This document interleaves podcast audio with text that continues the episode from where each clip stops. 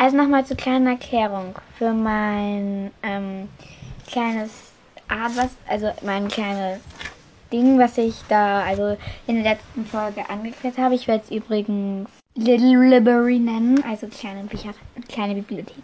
Also, ähm, liebe Willow, wegen deiner Frage hin und damit es auch alle anderen wissen, die ähm, Willow hat nämlich gefragt, wie es jetzt da so funktioniert, weil ihr das, weiß ihr das höchstwahrscheinlich weil ja, ich habe es nicht so gut erklärt. Also, ich habe ein paar Geschichten, die aber nicht ziemlich lang sind und die ich nicht weitergeschrieben habe, sondern einfach nur eigentlich so kurze Kurzgeschichten. Und das und die werde ich hier hochladen. Und es wäre halt schön, wenn ihr sagen würdet, was die beste wäre. Und die, die mit den meisten Stimmen, werde ich dann vielleicht weiterschreiben oder so. Keine Ahnung, ich würde es einfach gern von euch wissen. Ihr müsst nicht mitmachen, aber es war halt cool.